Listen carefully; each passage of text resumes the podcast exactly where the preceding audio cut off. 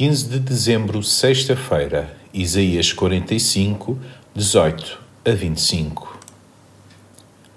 O Senhor que criou o céu, o Deus que formou a terra e a fez, que não a criou vazia, mas pronta para ser habitada, declara o seguinte: Eu é que sou o Senhor e mais ninguém.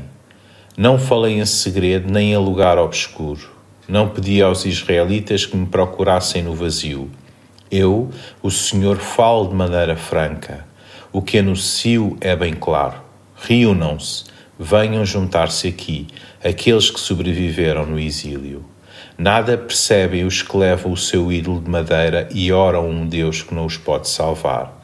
Digam o que têm a dizer e apresentem provas. Podem mesmo aconselhar-se em conjunto. Com insistência, o Senhor continua a desafiar aqueles que preferem acreditar em imagens de ídolos de madeira que não têm vida e nada podem, do que acreditar no Deus justo e Salvador. Versículo 21. Perante quem irão um dia dobrar o joelho debaixo do seu governo. O apelo é feito. Versículo 22. Olhai para mim e sede salvos. Será que olhamos só para o Senhor confiando nas suas promessas ou continuamos a olhar para os nossos ídolos? Podem nem ser de madeira nem imagens fabricadas, mas por vezes substituem o único Deus que nos criou e nos salvou.